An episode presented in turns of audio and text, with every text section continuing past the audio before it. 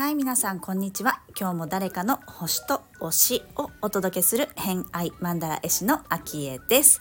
この番組は毎回呪術つなぎにお友達を紹介していただきながらゲストの好きなものを語っていただく番組となっております。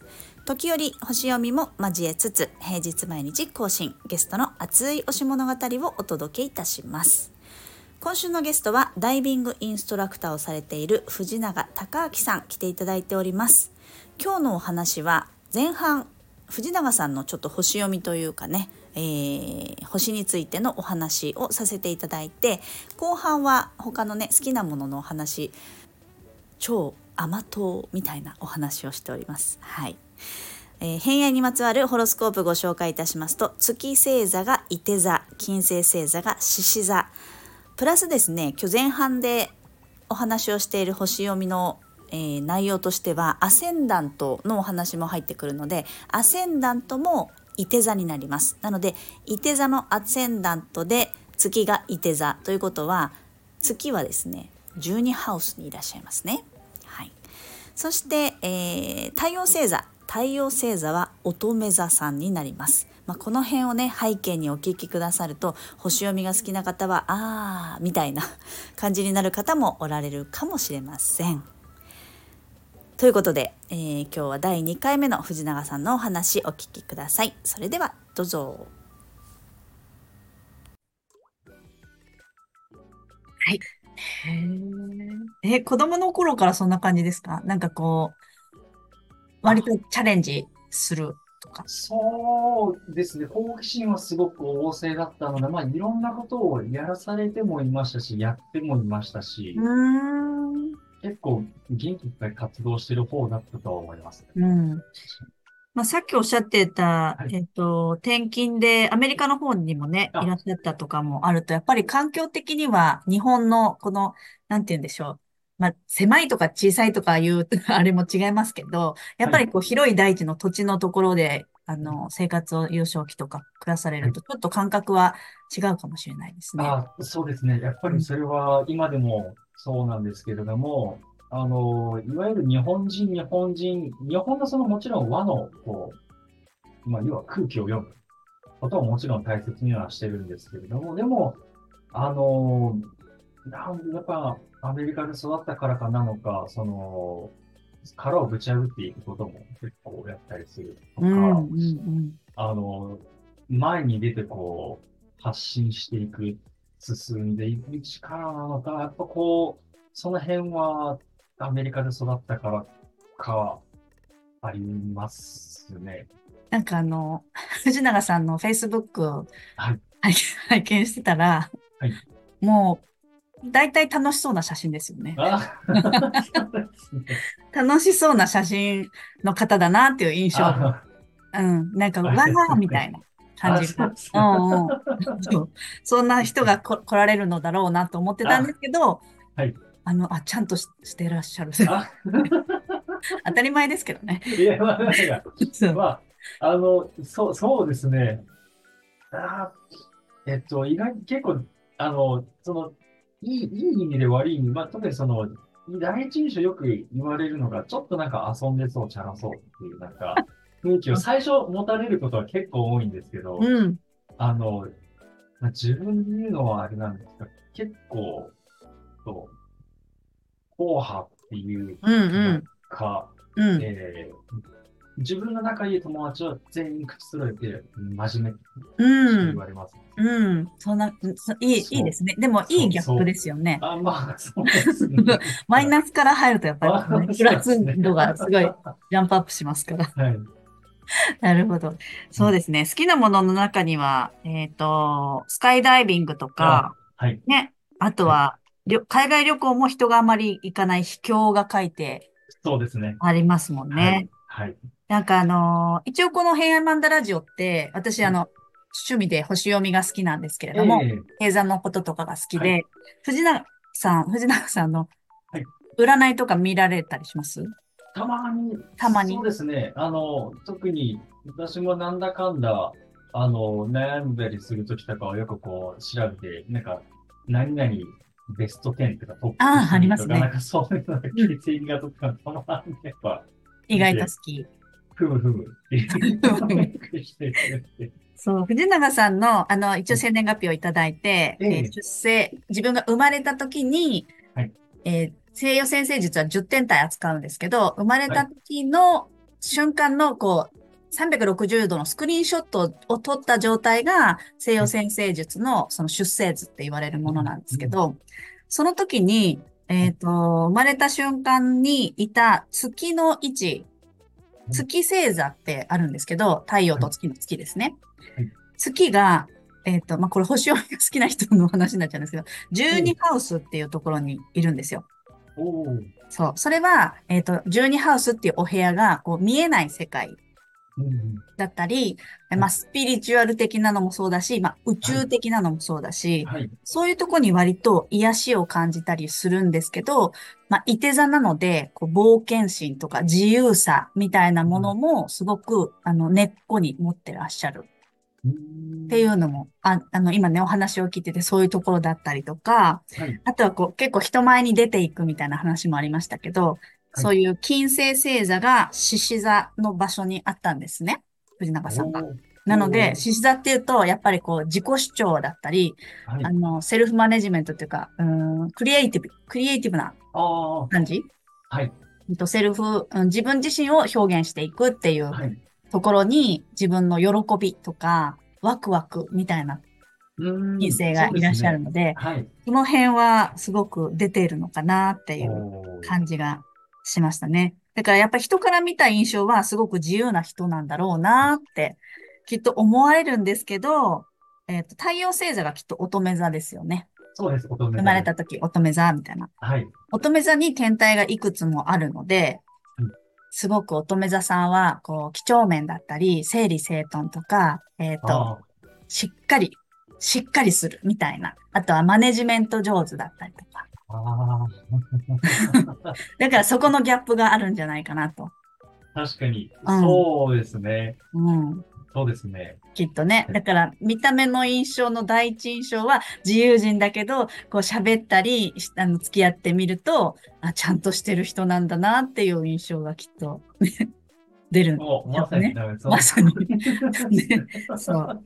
あとはその、金星もそうですけど、天体が、えっ、と、Q ハウスっていうお部屋にありまして、Q ハウス、はい。はい。Q ハウスっていうお部屋が、やっぱりそういう自由とか、あと海外旅行もそうです。海外のこと、あとは広く遠くに伝えるとか、うんえっ、と、あとは、えー見え、なんて言うんでしょう。哲学、なんかお勉強、国語算数理科社会のお勉強じゃなくて、はい哲学とか、はいえっ、と、宗教的なこととか、こう、はあんまり理解が難しいようなこと、はいまあ外国語もそうですね。はい、はい。うん、そういったもののところにすごく天体が集中してるので、多お分結構言語もお得意なんじゃないかと、英語もそうですけど。そうですね。英語は、そうですね。まあ、育ってきたので、一応、もちろん喋れはしますし、うんうんうんで哲学は確かにものすごく、あの、まあ、高校の時の授業で一番好きだった科目はっていうと、やっぱ、まあ、英語、その世界史とかはやってたんですけど、倫理が一番面白くて。倫理は一番面白かったあ。面白いって思うんですね。はい。まあ、はいそれが特にその、多分好きな項目の中にアニメって入れてたんですけど、そこにちょっと上がってくる部分もあって、うんうん。そうですね。哲学的なこう考え方は、はあはっていう。いや、でも、あときめいちゃうんじゃないかっていうそうですね。そうですよね。はい。そう。でまさまさに、こう、ちょっとお話を聞いただけで、わあ、なんか星通りって思って。あなんか、こう、合わない人もいるんですけど、ちょっと深いところを聞かないとわかんないなっていう人もいるんですけど、はいうん結構藤永さんはそのまんまで出られてる方だなっていう印象ですね。はい面白い。はい。ありがとうございますあ。りがとうございます。はい。あとは、えっ、と、あ、超甘党。あデコレーションされまくったアメリカンスイーツ。もう、そうですね。それはもう本当にアメリカで育ってきましたので、あのー、日本で一番好きな、やっぱ、あの、クリスピークリームドーナツ。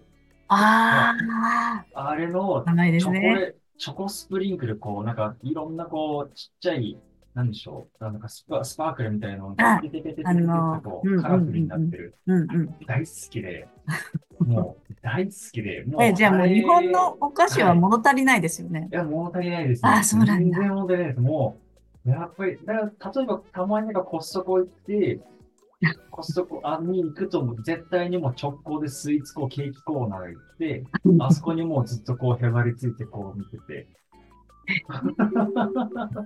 でも、あの、あれも多分日本仕様の味にしてるんで、僕からしたら全然物足りないんですよ。ちょっと足りないんだ。そうなんです。見た目は大好きなんですけど、うん。ああ、まあ、なんか差が足りない。でやっぱりこう、アメリカの、すごい。もうそっか。もう自分、自分で作ったりはしないですよね。自分、あでもたまに、あの、えっと、今日か、兄貴も、兄もそうなんですけど、海外でこう出張で帰ってくるときに、ここはアメリカのその、お菓子もそうですけど、えっと、ケーキの生地とか、うんアメリカとか海外でしか売ってない、ものすごい甘ったるいクリームがあったりするんですよ。バニラクリームとか、とかチョコレートクリームとか、たまに買ってきてくれると、もうそれで、おたまに自分でこう作ってるとか、あもしくは、これ本当に本当に気をつけなくちゃいけないんですけど、クリームそのまんまこう、あの、スプーンですくってなかった時あ、も。すごい。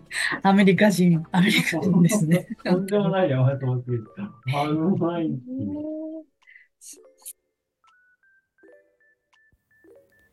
はいということで今回の「偏愛マンダラジオ」いかがだったでしょうか前半の星読みのお話から言いますとまあその星読みで使うホロスコープ出生図ですね、えー生まれた時の星の図天体図そこの東の地平線がアセンダントっていうんですけどそこのアセンダントの部分東の地平線が、えー藤永さんは伊手座なんですよね。だからこう見た目アセンダントは見た目だったりとかもともとのデフォルトのこう要素みたいなものだったりするんですけれどもそこがいて座なのですごくねパッと見自由人なんか 藤永さんおっしゃってましたけどチャラチャラく見えるとかねチャラそうみたいな印象を持たれがちみたいなことはおっしゃってましたけど私も楽しそうな Facebook の写真だなって言ってましたがあパリピかなぐらい ちょっと思ってたんですよ少し。で実際いらしてお話をしてみるともうそれはまさに乙女座さんかなっていう、えー太陽星座が乙女座さんでそこに天体が集中してるんですよね界隈に。その乙女座に天体他の天体が結構いらっしゃるので乙女座要素はすごく強そうな感じ。なので、えー、手座っていうとね火の星座ですね。そして、えー金星星座が獅子座なのでこれも火の星座ですね。で月星座も伊手座だから火の星座。4つのエレメント。4元素の中で言うと火の星座が、えー割と持ってるけれどもその太陽星座のところの乙女座さん。ここの乙女座は土のエレメントになるのですごく安定性があったりするんですけどね。この燃え上がる、えーエネルギッシュな見た目とあとは好奇心と、えーまあ、自分の心が癒されたり踊ったりする場所そこがこう火のエレメントでだけれども外に向けた部分っていうのは地のエレメント土のエレメントすごく安定していたりっていう印象が出てくる場所にあるのでここのギャップはあのお持ちだと面白いんだなっていうのはでもねいいギャップですよね。真面目まあどうなんだろう。真面目そうに見えてふざけてる人。ふざけてそうで真面目な人、まあ、どっちもいいですよね。いやギャップってやっぱりねあのとっても人の興味を引く部分なんじゃないかなと思うので、うん、あの見た目そのままっていう方もいらっしゃいますしね、うん、私は割とどうなんだろう。私はアセンダントが天秤座。で、えー天体が多いのが水亀座。なのでどっちも風の星座なんですよね。風だとやっぱりちょっと、えードライな感じ軽やかさだったりドライな感じがあると思うのでクールとかね、まあ、それは見た目も、えーこう出していくっていう方も一緒なんで、まあ、その辺はそんなに乖離がないのかなどうなんだろう。意外って言われる部分は見た目すごいアウトドアとか、えー運動とかしそうだけどあの全然インドアだし運動しない人。これは結構ねギャップかな。これは良くないギャップだなってたまに思いますけど私はね。そうそうそうそう。